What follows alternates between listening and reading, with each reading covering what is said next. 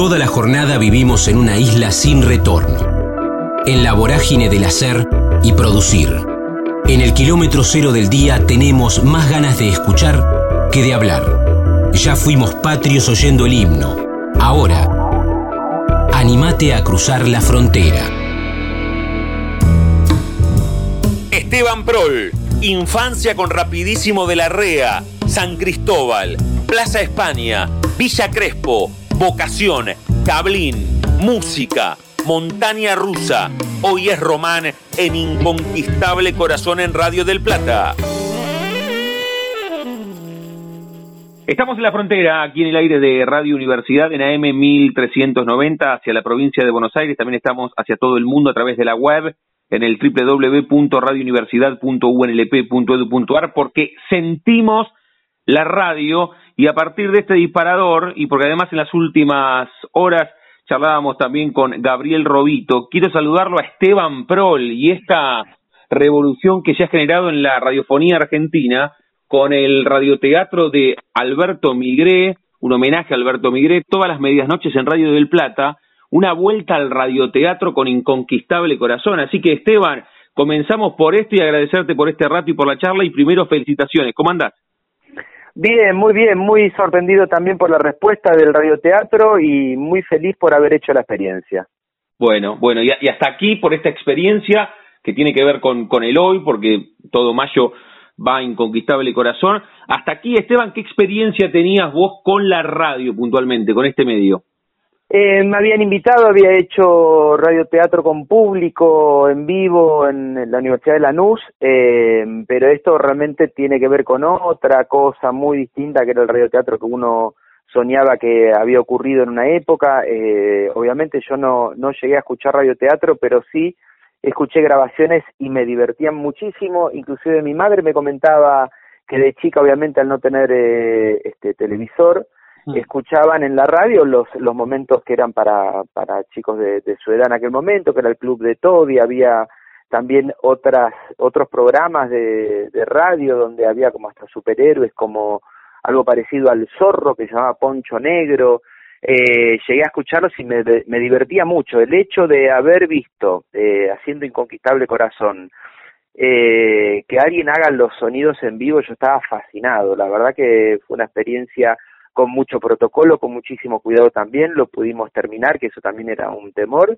pero con muchísimo cuidado y con mucho disfrute, porque para mí fue, fue algo totalmente nuevo y de la mano de Víctor Agú, que fue el que dirigió, eh, sentirme en confianza y, y realmente hacer una experiencia que no, no me imaginé que me iba a ocurrir nunca. Muy diferente, Esteban, a, lo, por supuesto, tu, tu recorrido, tu bagaje, tu experiencia, tu ridículum vitae frondoso. Fue una experiencia muy enriquecedora, pero además muy diferente a lo que habías hecho vos hasta aquí. Eh, mira, eh, en principio lo que te podría comentar este, laboralmente, vos pensás que cada, no, eh, no sé, tanto el cine como el teatro como la televisión tiene su disciplina, su magia, su manera, su forma, su singularidad. Eh, obviamente uno dispone todo todo lo que uno sabe o lo que uno quiere saber, eh, pero siempre es nuevo. Y, y, lo que yo sentí es que leyendo el texto y jugándolo, eh, no me imaginé que me iban a ocurrir, ocurrir las cosas que me ocurrieron. Realmente había situaciones que yo estaba con el micrófono, estaba leyendo y la tenía Bettina él al lado y me emocionaba y, y era la voz y era imaginarme, entonces al momento de hacer el radioteatro también te estabas imaginando un montón de cosas, yo veía a mi compañero, pero me imaginaba el lugar, el colegio, la casa, la comida, este, inclusive en un momento lo gracioso fue que estaban cortando cebolla de verdad, hmm.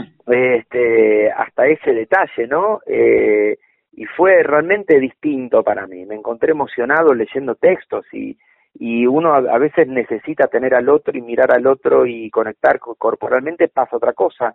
Y sin embargo, el texto me llevó a esos estados de, de compromiso con la emoción que no, no, no, me imaginé, para hacerte literal, se me caían los mocos. Mm. Tenía que aparatarme el micrófono para limpiar, pues era de mucha emoción y de mucho juego. La charla con Esteban Prol, aquí en la frontera, nos está contando esta enriquecedora experiencia para él, porque es protagonista, pero para todos nosotros que lo escuchamos en la medianoche de Radio del Plata, esta vuelta al radioteatro con Inconquistable Corazón. Salgo de la ficción en radio, Esteban. ¿Cuál ha sido y sigue siendo hoy tu relación puntualmente con el medio? De escuchar partidos, de pibe, no sé, tu vieja te decía, y de escuchar a Larrea, Fontana y Carrizo. Hoy estás arriba del auto y prendes la radio.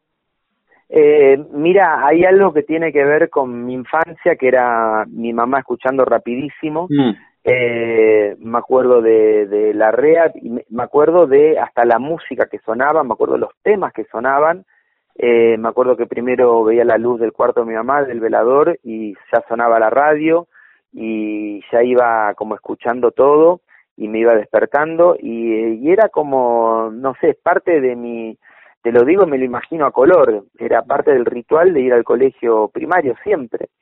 Y después ya más eh, de adolescente vos pensás que una cosa es eh, tener internet, pero en una época la información estaba afuera, estaba en la calle o estaba quien podía viajar y quien podía llegar a tener alguna información musical que tenía algún programa donde compartía, más allá que las discográficas dieran este, sus artistas, eh, pero me gustaba mucho mm, buscar música y me detenía en programas como el del queridísimo Ton Lupo, ah. donde leía textos, compartía poesías, música, donde había bandas nuevas, eh, realmente escuchaba, necesitaba información, entonces la radio era un medio para mí donde conocer eh, lo que estaba buscando.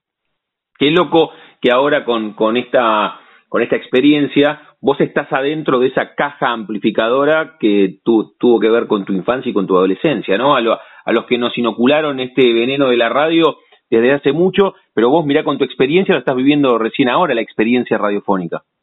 Claro, eh, aclaro algo, el radioteatro eh, como Inconquistable Corazón nunca hice, sí, en el 2016 y 2017 hice la conducción de la tarde en Radio Delta, eh, que fue algo que yo disfruté mucho con Gaby Delelisi y, y realmente fue eh, tres horas realmente pasándola bien y jugando con lo absurdo, con la información, con era un momento muy creativo para mí, este, y desde algún lugar disfruté haciendo muchísimo radio.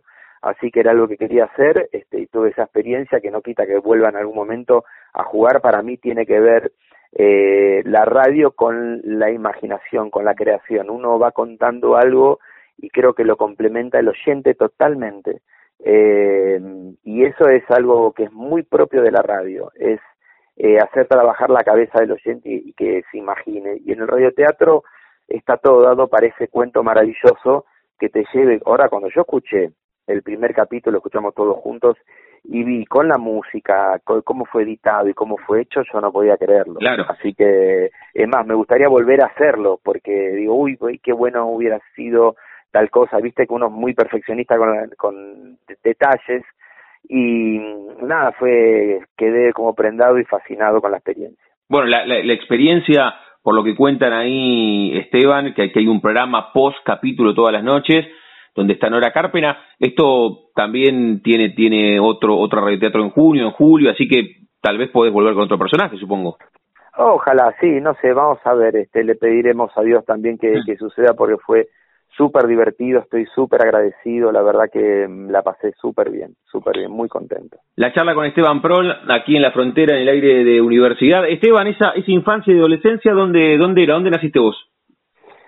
Mi barrio natal fue San Cristóbal, eh, mi, era Plaza España, donde yo siempre iba a jugar, y donde era otra época, donde yo iba caminando al colegio 20 cuadras, eh, a la edad de 7 años, y iba con mi hermano, y donde la calle era un lugar para jugar, donde el vecino te cruzaba de la mano, donde ibas a hacer eh, los mandados y le pedías al almacenero que te fíe, eh, había como otra otra data, otra información, otro mundo que ya no no existe. Bienvenido este, ¿no? Eh, por supuesto, pero la verdad que haber callejeado tanto me dio mucho conocimiento y, mezclarme con, con la fauna de, la calle y aprender y saber rodearme de, gente que me podía contar historias o vivir experiencias, así que la verdad que eh, tuvo una infancia como la de cualquier chico que jugó y fue muy libre, eh, obviamente con muchísimas necesidades, pero éramos felices con lo que teníamos.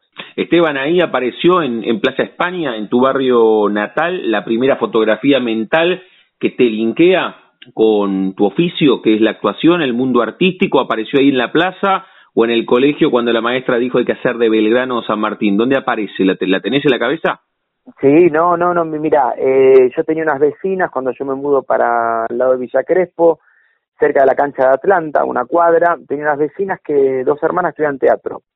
Y yo tendría 11 años y yo les preguntaba qué hacían y que eso me parecía tan divertido que era como un espacio de juego, especialmente de juego. Y me dicen, pero podemos invitar a alguien si quiere venir. Y uy, yo puedo ir, le, pedí, le pregunté a mi mamá, en, ahí en el Museo de la Reta. Eh, y ahí empecé, eh, encontré un lugar de juego eh, donde podía crear personajes y divertirme y la verdad que eh, me divertía tanto que es algo que nunca quise abandonar, eh, el juego en mi vida. Creo que la, de la única manera que entiendo que todos aprendemos es jugando y con, con la libertad de, de acercarse al conocimiento, con las dudas, con la resistencia, pero cuando uno aprende jugando, me parece que es todo mucho más sencillo. Mm.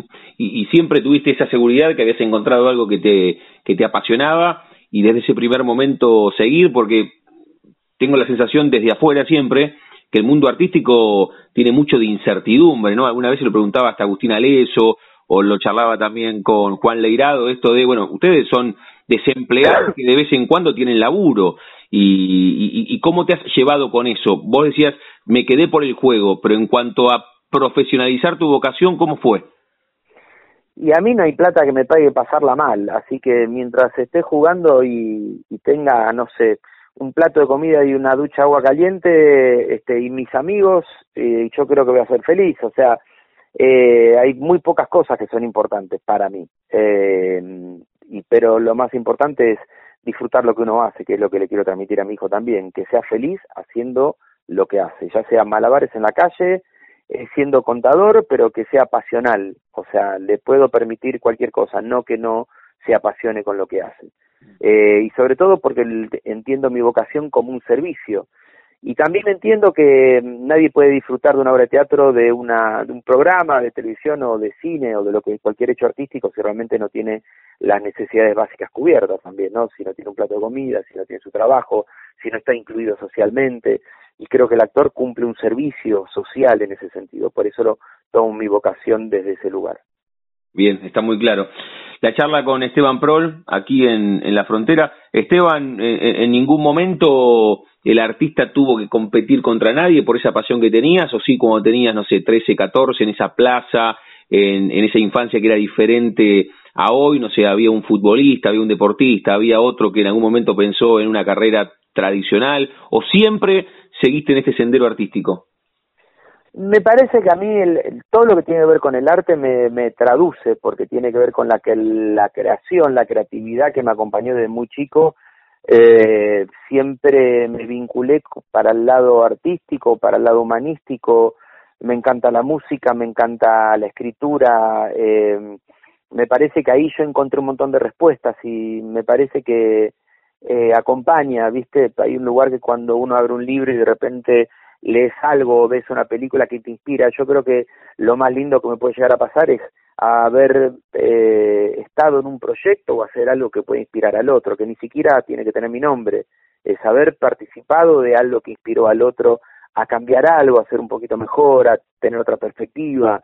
Eh, para eso está el actor, creo yo, ¿no? Socialmente, este, para reflejar, es un espejo que cuenta, que denuncia, que te emociona, que te muestra, que te cuenta otras verdades. Este, me parece que es fascinante eh, esta profesión y a mí me ha ayudado en la vida de, de mucho haber escuchado alguna canción, haber hecho música, haber visto una obra de teatro o una película, este, creo que tiene que ver con eso, con la emocionalidad de cada uno y, nunca quise que no, no estuviera presente.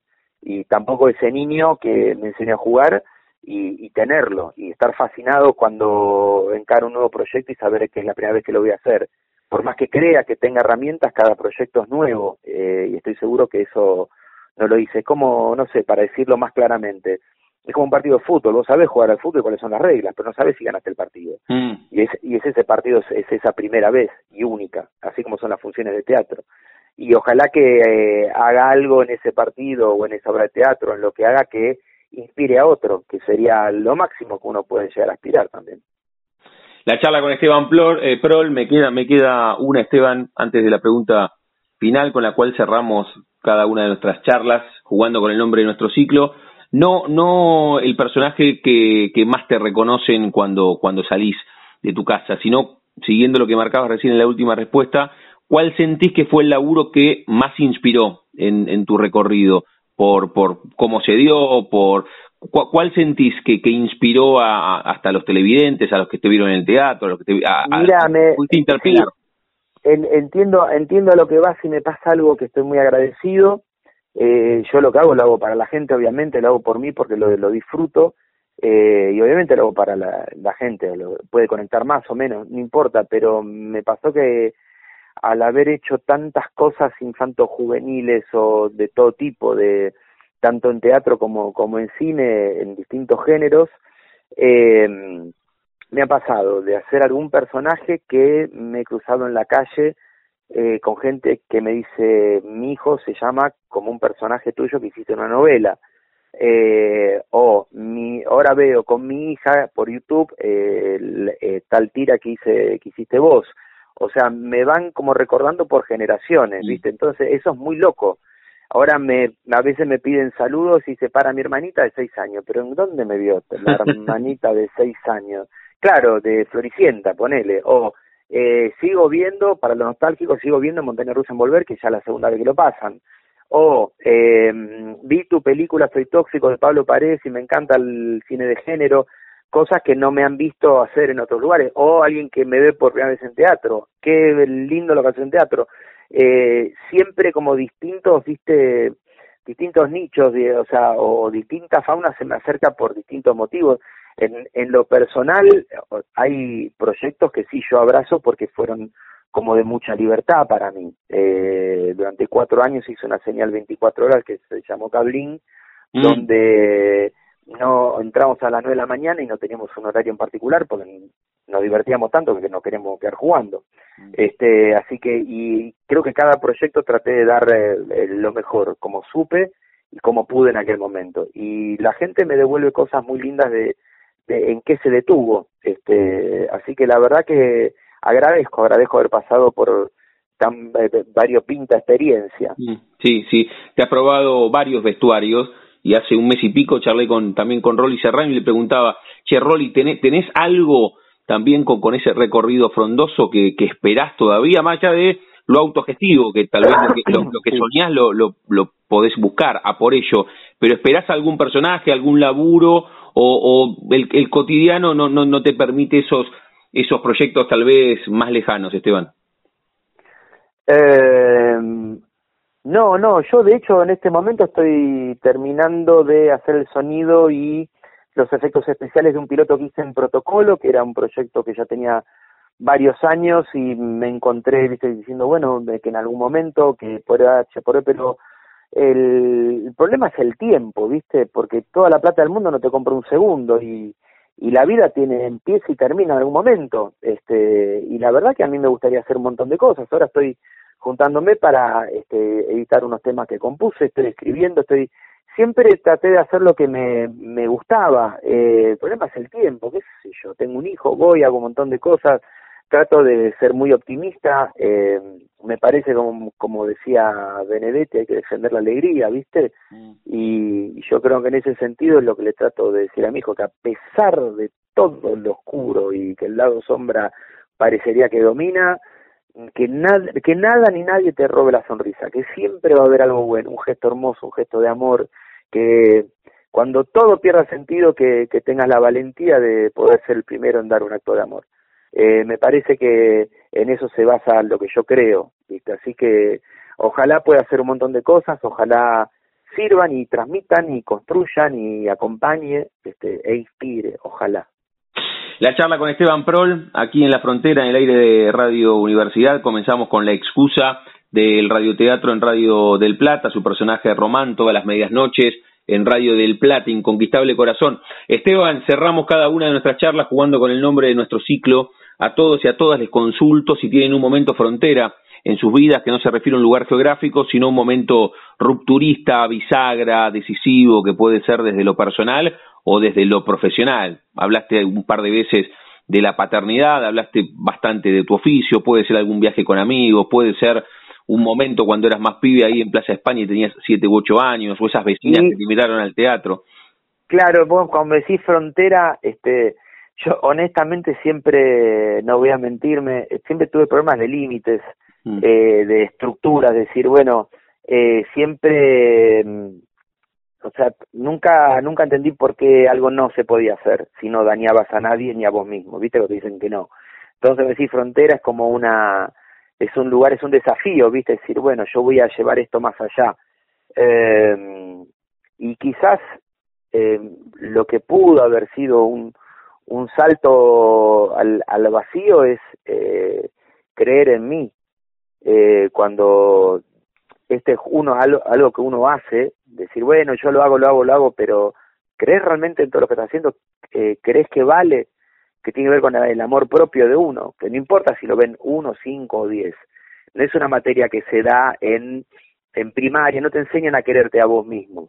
No importa si, si el lindo, feo, no, tiene, no es binario el juicio de valor con lo que uno hace. ¿Te hace feliz lo que haces? ¿Crees en lo que haces? Bueno, para adelante. Entonces yo creo que hay un momento en tu vida que decidís hacerlo, hacer lo que te gusta, no importa qué, pero esto es lo que me gusta, no, no, me puedo evitar. Y creo que si vos me pones esa frontera como si fuera, parecería que es un salto de fe, o al Indiana Jones en, el, en, la, en la tercera película, que si es un salto de fe, parece que no hay camino, pero siempre lo hay.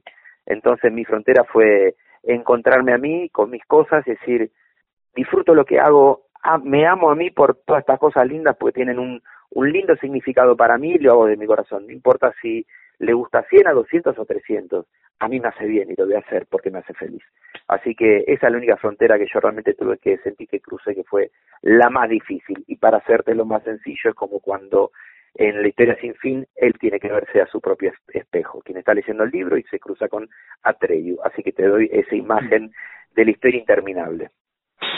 La charla enriquecedora, edificante, aquí muy placentera y disfrutable con Esteban Prol en la frontera. Esteban, agradecerte por este rato y felicitaciones de nuevo por la experiencia que escuchamos todas las medias noches en Radio del Plata con Inconquistable Corazón. Te mando un abrazo enorme y gracias por este rato. Abrazo para vos, eh, agradezco la nota y bueno, ojalá que haya mucho radioteatro y que siga creciendo y que y que bueno y que nos sorprenda y que realmente venga para quedarse y que el radioteatro también pertenezca a nuevas generaciones. Un abrazo enorme, Esteban, y gracias. Abrazo para vos. Elaboración de pastas frescas y pizzas para hornear, El Banquete. Somos un clásico en la ciudad desde hace 15 años. Hacenos tu pedido al 221-554-2004. Encontranos también en Instagram, El Banquete. Especialistas elaborando pizzas y pastas. La, frontera. Combinable con el ayer y el hoy. Con el siempre porque escucharse no pasa de moda. Pablo Chipola, de San Justo a La Plata, leer, editor, las mesas de luz de sus viejos llenas de libros, poesía, de noticias del naufragio, al hombre que quería ser feliz, ediciones Espérides. Estamos en la frontera, aquí en el aire de Radio Universidad, en AM 1390, hacia la provincia de Buenos Aires. También estamos hacia todo el mundo a través de la web, en el www.radiouniversidad.unlp.edu.ar, porque sentimos la radio, bueno, en, este ciclo siempre decimos que cada persona tiene una historia para contar y hemos hablado con muchos autores, con autoras, nos gusta meternos en ese universo literario de los que se animan a escribir. Y para que los libros salgan se necesitan, bueno, editoriales. Y vamos a hablar con, con Pablo Chipola, que es el director, el creador de ediciones Espérides aquí en la capital de la provincia de Buenos Aires, pero además no es que tiene una editorial solamente como un lugar donde se editan libros, sino que él tiene un propio recorrido, es docente, es, periodista, es licenciado, entonces, bueno, desde ese enfoque vamos a recorrer la charla porque además ya con algunos autores y autoras que editaron a través de Espérides hemos hablado en este ciclo, en, estas cinco temporadas que llevamos en el aire de Radio Universidad. ¿Cómo andas, Pablo?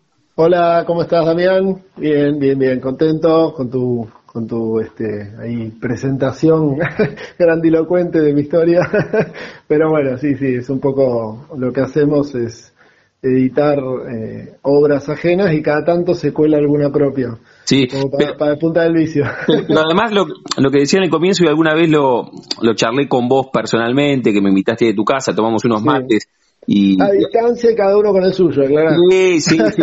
Aprovechando el sol, creo que, creo que hace aproximadamente un año, ¿no? Íbamos transitando. Uh, y era así, un poco menos por ahí, pero faltaba, sí, estábamos todavía con restricciones por, por la pandemia y estábamos menos, más tranquilos que ahora en, la cuestión de, la pandemia, pero bueno. Y, nos metimos en este, en este mundo apasionante, que es el tema de, de los libros. Eh, porque lo charlamos con vos, pero acá se abre esta charla entre dos y se amplifica a través de una radio. De esto van las charlas radiofónicas. y lo decía un poco en el comienzo, porque es lo que siento también, ¿no? Vos no, vos no tenés una editorial, eh, por supuesto que lo tenés como un lugar donde, donde es un recorrido también profesional y lo pensaste desde ese lugar, pero primordialmente lo pensaste como un apasionado de, de los libros, de, del periodismo. ¿Cómo se te ocurrió y, fechanos en una línea de tiempo cuando nace Ediciones Esperides? Bien, bien. Mira, yo eh, te voy a ser totalmente sincero. Yo soy amante de, la, de leer, de la literatura en general. No, eh, cuando estudié comunicaciones, porque no quise estudiar la literatura, sino disfrutarla solamente. Y, tengo una cuestión de maestro Ciruela de, eh, tratar de corregir los, errores de quien escribe, de poder dar una mano en, que el texto quede prolijo. Lo venía haciendo informalmente y también jugando, literalmente jugando con algún programita de diseño de, los años 90, te hablo, y se juntó un poco todo en la posibilidad de hacerlo como de una manera profesional, es decir, eh, tomar la obra, que, alguien te, confíe su obra y le diga, bueno, a ver qué le encontrás y, la vamos puliendo para, para, que quede mejor. Yo digo que soy como una partera, ¿viste? En, un, en un parto. Sí, partera por no decir obstetra, este, sería mucho pretender. Pero una cosa sí con respecto al libro. Yo ayudo a que el libro eh, vea la luz, digamos, así como, como en una en un parto se, se ayuda a la madre a, a parir, bueno, el libro yo no lo escribo, no lo hago, así como el bebé de la partera no es de ella, pero ayuda a que salga, ¿viste? A que salga todo bien. Es un poco mi, mi función y a veces la, analogía tiene que ver con, con la, alegría que tienen algunos autores o autoras, sobre todo cuando es su primer libro, este, son primerizos, para seguir con la, con la analogía, este, se da eso, ¿no? Que están expectantes, que se ponen contentos cuando le digo que, que en la imprenta me dijeron que ya lo tienen, cuando lo recibo, abro la caja, saco una, lo primero que hago, saco una foto y se, se lo mando al autor o a la autora que haya hecho el libro y enseguida este, se ponen contentos, lo comparten, este, ya ves que lo suben a las redes y les comentan y que lo quiero tener, y bueno, en situación normal cuando lo presentás y esas cosas, este, ahora bueno, estamos, está complicado eso, pero bueno, me fui por las ramas. no, no, pero para que, que, está bueno y siempre se lo pregunto a los, a los autores, vos, vos, lo sabés porque has escuchado alguna, algunas charlas y porque además no me, me, has cedido generosamente algunos autores que han editado a través de Esperides y, después hemos hablado de algunas charlas, que, que, es muy similar, lo que pasa que con el libro eso no se ha cortado, me parece, con, con los discos o con los CD un poco sí, porque la ah, música la música migró casi por completo a, Spotify cuando te manda la caja con los CD en, en celofanados, ¿no? Y lo abrís, es terrible. Claro, me gustaría ser músico solo para, en otro tiempo, ¿no? Para, solo para recibir la, la caja con los primeros. Es un momento porque, porque, porque todo el proceso vos lo imaginás, pero lo que vos decías, cuando abrís la caja con tus libros o con tus discos y dice tu nombre en la, en la tapa, debe ser muy emocionante. Sí, sí, sí. Bueno, a mí me ha pasado, yo te digo, porque, porque también cada tanto este, cuelo entre las obras, entre las buenas obras de los demás, cuelo alguna mía, mm. ¿viste? Bueno, las parteras también tienen derecho a ser madre, para seguir con la metáfora, ¿no? Cada tanto les toca a ella, ¿no? Bueno, en mi caso lo que sí sería partero de mí mismo, porque eh, si bien uno comparte y le muestra algo a alguien, yo me, me, me autoedito, bueno, es, existe incluso la función autoreditor, del registro de la obra de esa forma, sin editorial, En mi caso lo edito por la editorial, pero me hago la, autocorrección. Eh, todos, más que comparto un poco. Todos tus libros con Pablo Chipola, estamos charlando de, ediciones Esperides. ¿Todos tus libros, Pablo, eh, Pablo, están autoeditados o yo, eh, o, antes de tener ediciones Esperides, ya habías editado vos tus libros? Mira, yo había colaborado en algunos libros, eh, una cosa que se hizo del Círculo Andaluz de La Plata, y había, no, pero ya después no, siempre fueron por la editorial. Hice uno a medias, con, eh, bueno, la que era mi esposa, la mamá de mis hijos mayores, que es con quien, eh, para decir verdad, con quien creamos la editorial juntos. Este, después yo seguí con la, con la editorial, me la quedé yo, digamos, fue una decisión acordada. Eh, y habíamos hecho un trabajo sobre quien nos dio la idea de poner, de ponernos a editar y de poner una editorial y quien nos sugirió el nombre nada menos, que es Guillermo Pilía, este autor prolífico de la ciudad de La Plata, en este momento está, es lo menos de lo que podemos decir de su currículum, pero está a cargo de la SADE eh, de La Plata, eh, pero es un miembro de, de, número de, academias de, la lengua española, de, bueno, una, una, una personalidad, de hecho es personalidad ilustre de, la ciudad. En veredas eh, antagónicas, futbolísticamente hablando, ¿no? Sí, sí, sí, creo que algún defecto tiene que tener porque es una persona encantadora, pero bueno, este, pero bueno, es hincha de gimnasia, sí, fanático. Eh, sí, una persona también que puede ir al llano en, en dos minutos y en, y en la intimidad charlar de, de cualquier cosa, este, sin, vos te olvidás de que es un tipo con una, con un recorrido académico brillante y con una cuarenta y pico de años publicando libros, este, cuando habla porque bueno, tiene esa humildad de, de la persona inteligente, ¿viste? Y bueno, él, fue el que medio que nos, nos impulsó. Yo dije, bueno, se me juntó, viste, el, lo de maestro Ciruela con, con la cuestión de, hacerlo profesionalmente y bueno, empezamos con eso. Yo ahora, bueno, hago un poco todo. Eh, el trabajo, por supuesto, cuando es muy complejo, delego algunas cuestiones. Pero bueno, el comienzo, para hablar bien de lo que me habías preguntado, fue en el año 2003, cuando salía el sol después de todo de toda la locura de 2000, 2001, 2002. así que ya hace 18 años que está la, editorial, son más de 200 títulos publicados y algunos trabajos de edición que no fueron necesariamente libros impresos, sino, por ejemplo, alguna corrección de una tesis, pero de la redacción, no del contenido, por supuesto, no en sí, de la metodología ni nada de eso. Eh, o de obras, por ejemplo, de gente que iba a publicar el libro, por otro lado, que había ganado un concurso, por ejemplo, y quería entregarlo pulido, quizás hasta con cierta, cierto pudor de que tenía algunas desprolijidades el texto en sí, y bueno, hecho ese trabajo que no, ha redundado en un libro impreso, pero bueno, la enorme mayoría sí, son trabajos con, con obras impresas. Este, y, y sí se da lo que decís vos en los libros que se mantiene, aún en los tiempos que corren, que se trata de evitar el uso de papel y todo, se mantiene ese, la cuestión del libro objeto, ¿no? Sin duda. eso, tenerlo a la mano. Eso, eso no ha cambiado, ¿no? Que, que se advierte rápidamente que con, con la música sí migró más allá de seguir comprando CDs o vinilos, pero pero en, en, el libro el libro papel no tengo la estadística, Pablo, vos tal vez sí. No, no, no, no, números no, porque yo digamos que no estoy eh, en el mercado, digamos, es en ese sentido como artesanal casi. Pero de 10, de diez, pongamos un ejemplo, de 10 lectores, 8 contra 2, ¿no? 8 seguimos leyendo en papel y 2 Sí, sí, sí, sí. Y, muchos que tienen el, libro electrónico eh, leen en papel también y compran en papel y este, no, lo, no se abandona, están, están en paralelo y todavía está, creo que es mucha más la gente que lee en papel. Que, que, por esta cuestión del libro objeto, más allá, por supuesto, la comodidad y toda la practicidad de, un libro electrónico, por supuesto además que es adaptable el, el formato papel al electrónico y viceversa eh, son, son, comulgan, digamos, pero bueno, el, libro objeto, esta posibilidad de marcarlo, de tenerlo en la, en la biblioteca y, ver los, los, lomos, bueno, hay un montón de cuestiones que hacen a, a la cuestión de armarte tu propia biblioteca o ese tipo de cuestiones que hace eh, irreemplazable el libro, ¿sí? Porque es una compañía física que, que está. Sin duda.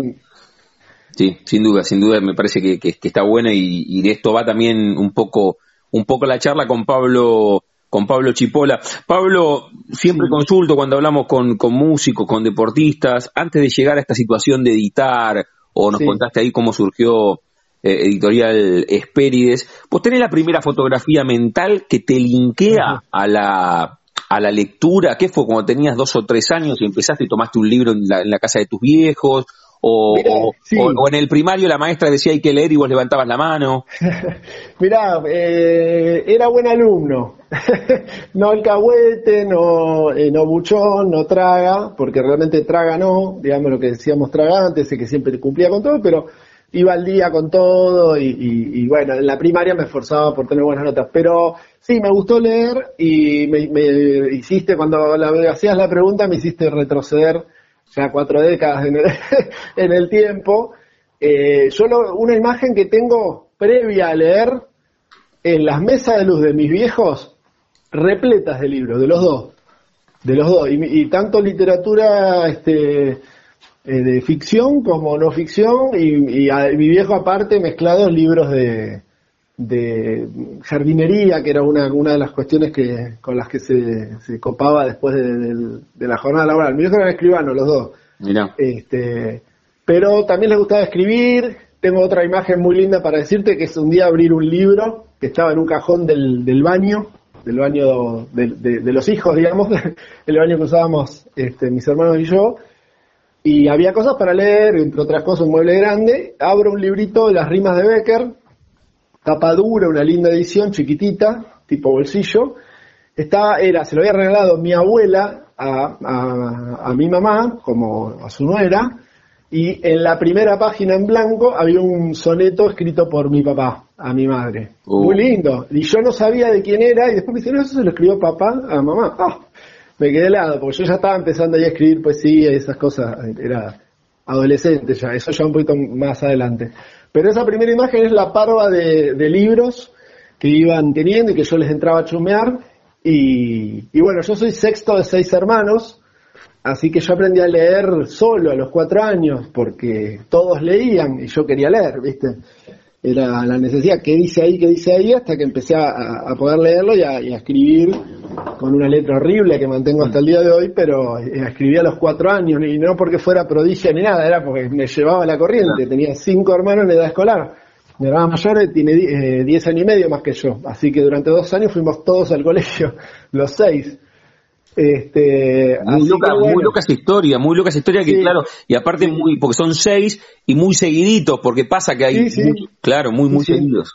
Hubo un triplete de mujeres primero y empatamos, empaté sobre la hora.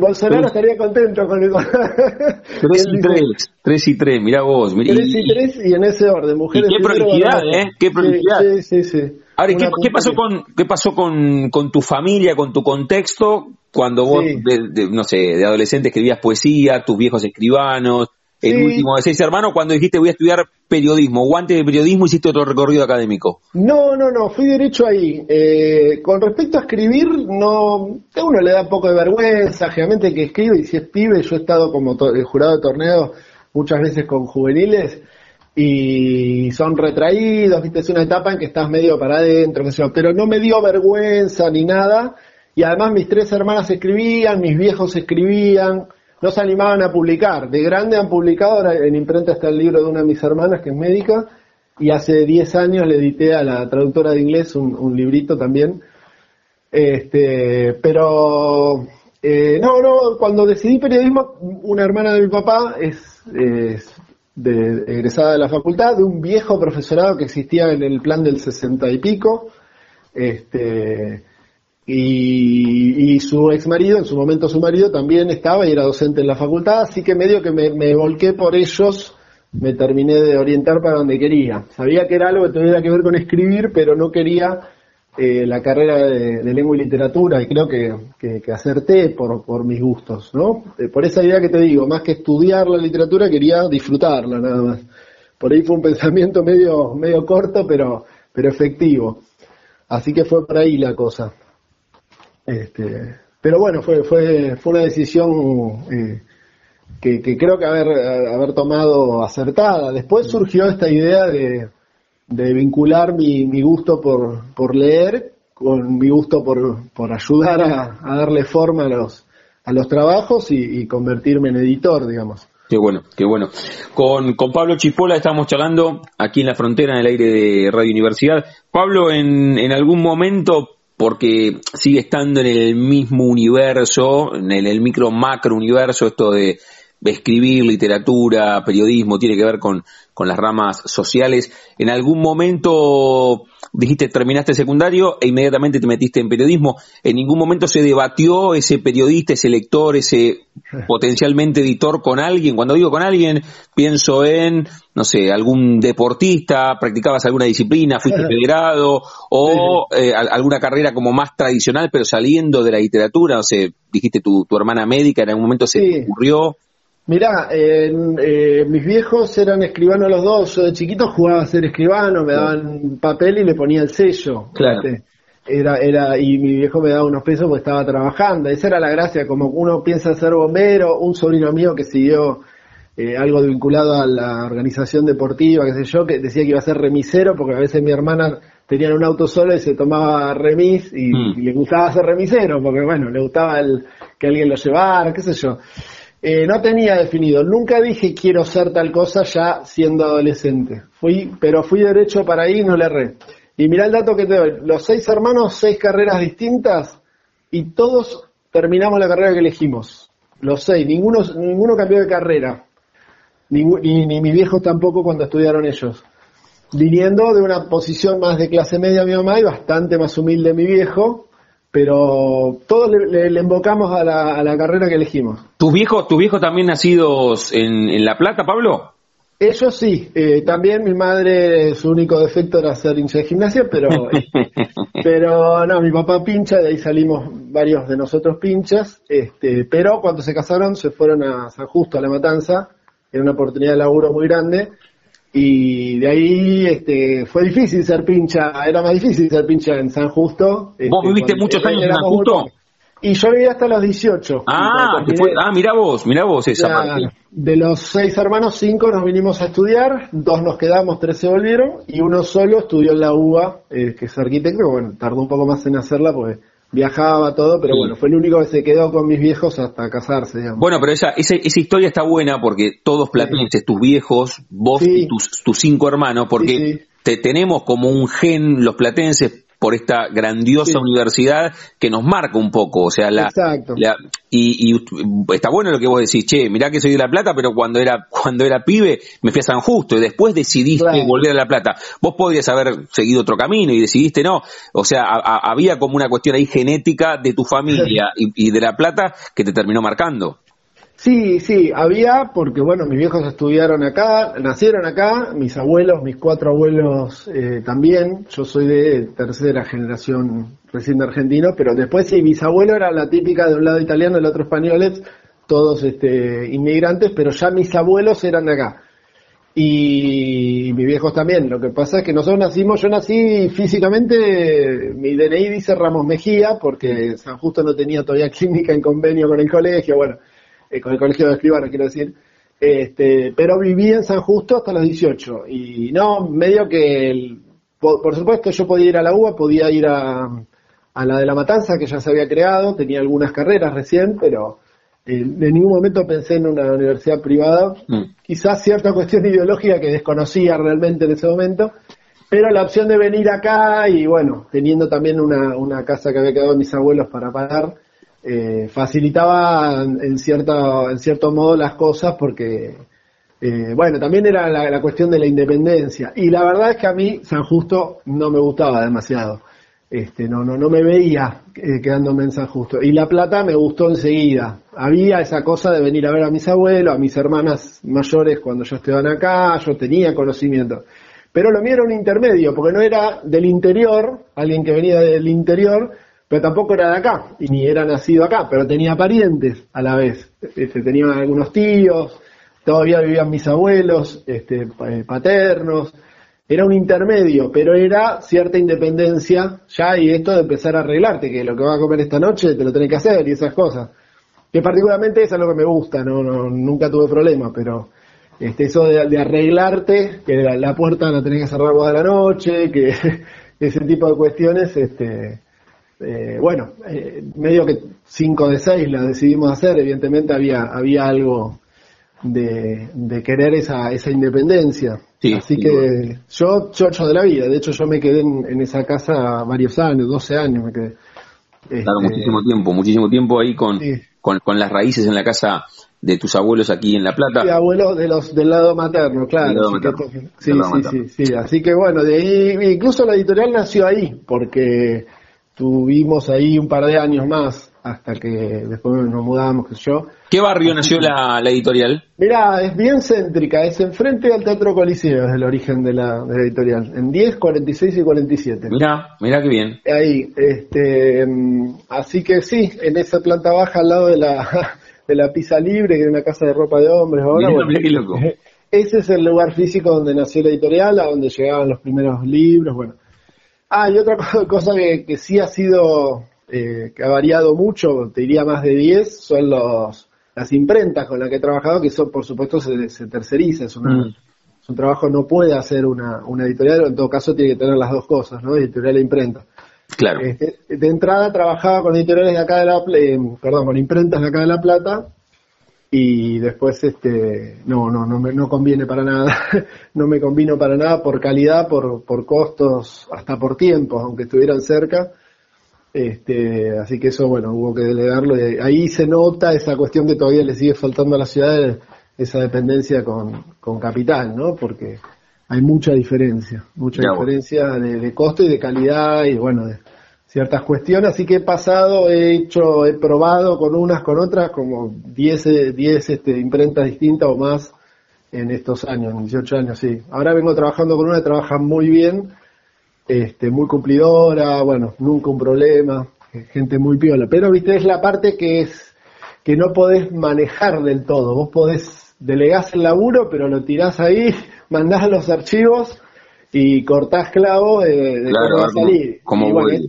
Esta gente este, con la que vengo trabajando, se llama Semilla Creativa, no, no, no, no, me hace cortar clavos para nada. Gente muy, muy, muy, piola. Sí, pues es todo un alivio la charla con, con Pablo Chipola, hablando un poco de su historia y también de ediciones Esperides aquí en la frontera, en el aire de Radio Universidad. Antes de hacerte la última pregunta, sí.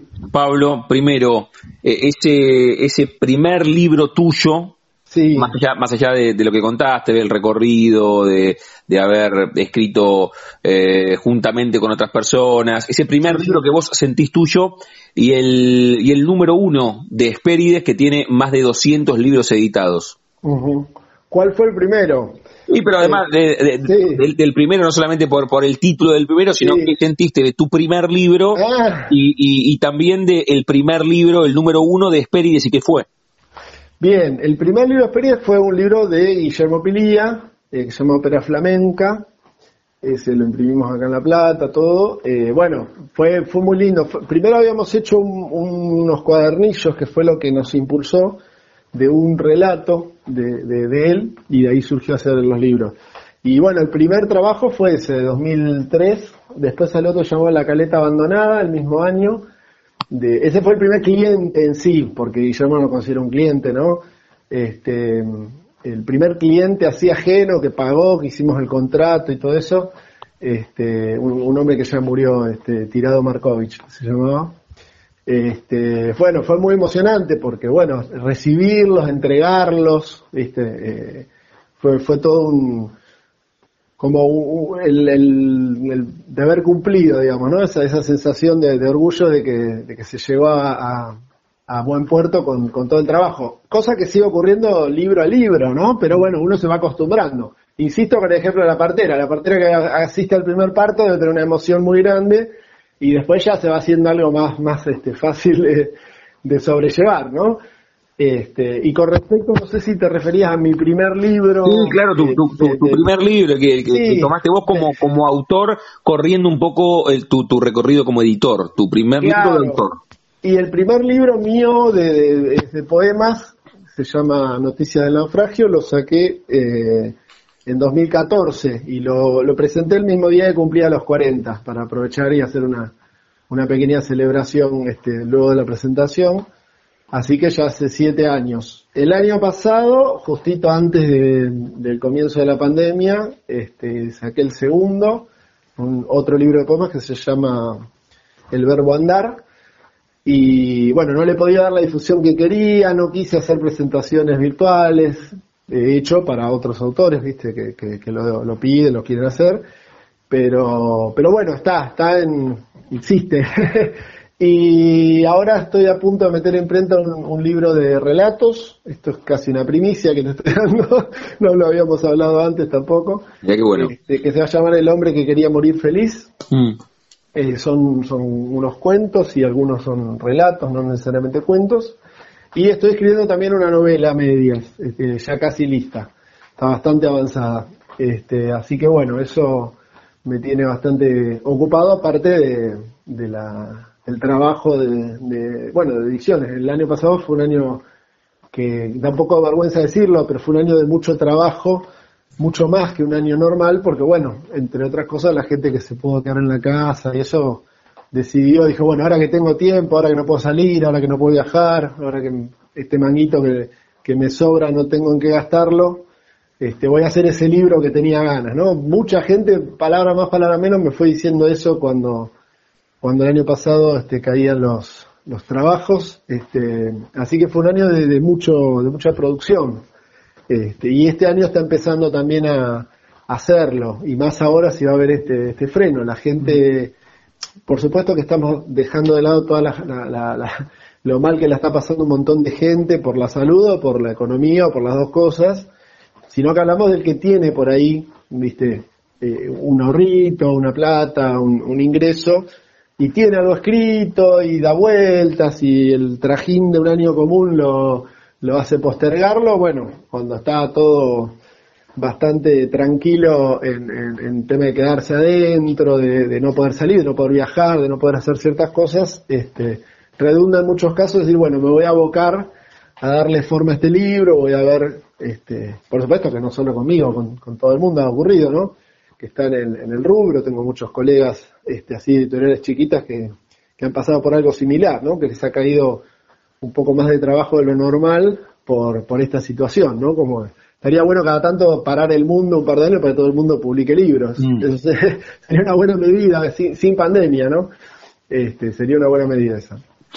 La charla con Pablo Chipola, aquí en la frontera, en el aire de Radio Universidad, contando la historia de Ediciones Espérides, pero su propia historia también. Pablo, cerramos cada una de nuestras charlas jugando con el nombre de nuestro, de nuestro envío, de nuestro ciclo, a todos y a todas les consulto si tienen un momento frontera en sus vidas que no se refiere a un lugar geográfico, sino un momento rupturista, bisagra, decisivo, que puede ser uno, eh, pueden ser varios, claro, como mojones, eh, y puede ser desde lo personal o desde lo profesional, esa avenida de San Justo a La Plata, la paternidad del primer libro, cuando nace Ediciones Espérides, haberte recibido, algún viaje. ¿Podés elegir uno por sobre los muchos que tenemos en la vida? Ay, ahí me tiraste todo, eh, ahora me pasó todo por la cabeza, a veces me estoy cayendo por un precipicio, que dicen que se te pasa toda la vida. Este, no, me quedo con los tres grandes momentos de mi vida, que es el nacimiento de mis hijos, parezco Rocky, ¿no? Pero este, el nacimiento de, mis tres hijos, cada uno de ellos, eh, a los que además pude asistir, aunque fueran cesáreas los tres, este, no, no tiene comparación, no tiene comparación. Recuerdo mucha alegría el momento de recibirme de licenciado, el primer título, de abrazar a mis viejos y, agradecerles, viste, por no, por haberme bancado y por este, todo eso, pero no, no, no tiene comparación. También el nacimiento de mi primer sobrino fue, yo dije, este es el anticipo, eh, me estoy preparando para el día que sea padre, te juro, lo pensé y tenía 18 años, 19 recién cumplido. Este, pero no, no, no tiene comparación al mundo. El, momento frontera es sin duda el nacimiento de mis tres hijos, Lucía, Lisandro y Ramiro. Muy bueno, muy bueno que, que los nombres en el final también y vale, vale la pena. La, charla con Pablo Chipola aquí en la frontera del aire de Radio Universidad. Pablo, agradecerte por, por esta charla. Mira, llevamos más de media hora oh. charlando en, en el marco radiofónico. Lo hemos hecho de manera más extendida cuando hemos charlado y otra vez agradecerte por la, la generosidad de acercarnos a algunos autores que, que, vos nos permitís conocer sus historias aquí en el aire de Radio Universidad. Así que seguimos en contacto y cumplimos con la charla que la veníamos postergando, pateando, y finalmente la, pudimos hacer aquí en la frontera. Te mando un abrazo enorme y gracias por, por este rato y por contarnos tu historia. ¿eh? Bueno, un abrazo grande para vos y te venís con un mate cuando quieras. Lo vamos a hacer. Gracias, Pablo, por este rato. Un abrazo. Gracias, Damián. Chau, chau. Chao, chao. Pasaporte en mano. Noctámbulos con la radio abajo de la almohada. Equilibristas entre el ayer y la ilusión de mañana. Somos La Frontera. Idea y conducción, Damián Zárate. Idea y colaboraciones, Julián Álvarez. Producción de notas, Puma Gaspari. Edición y postproducción, Juan de Vega. Idea sonora, voz y edición, Diego Carrera. Voz artística, Pablo Dupuy.